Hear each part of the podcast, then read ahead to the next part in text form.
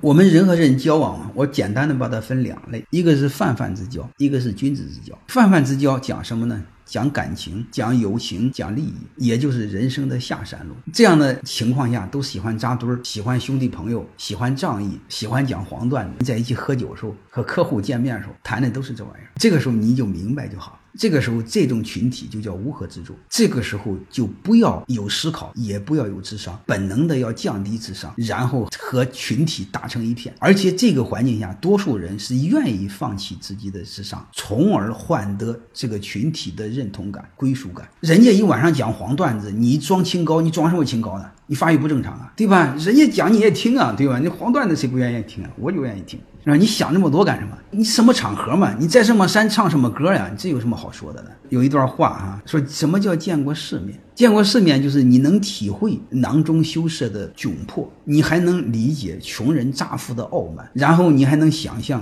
井底之蛙的短浅，你还能看到吹嘘者的外强中干，看透看破而不说。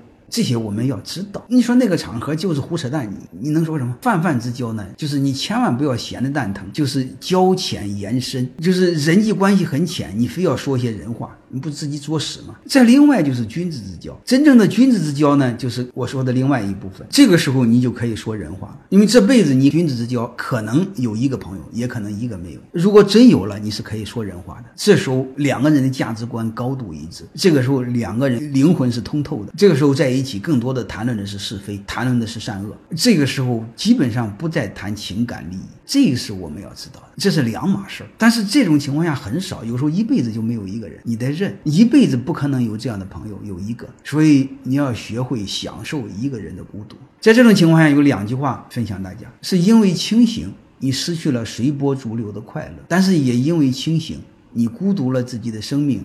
你圣洁了自己的灵魂。每一个清醒者的背后，都有一个痛苦的灵魂；每一个通透者的背后，都有一个想逃离世俗的孤独。其实都是在追求生命的本真，探求事物的规律，领悟事物的真谛，然后寻找自己的归属，给自己的人生有一个交代。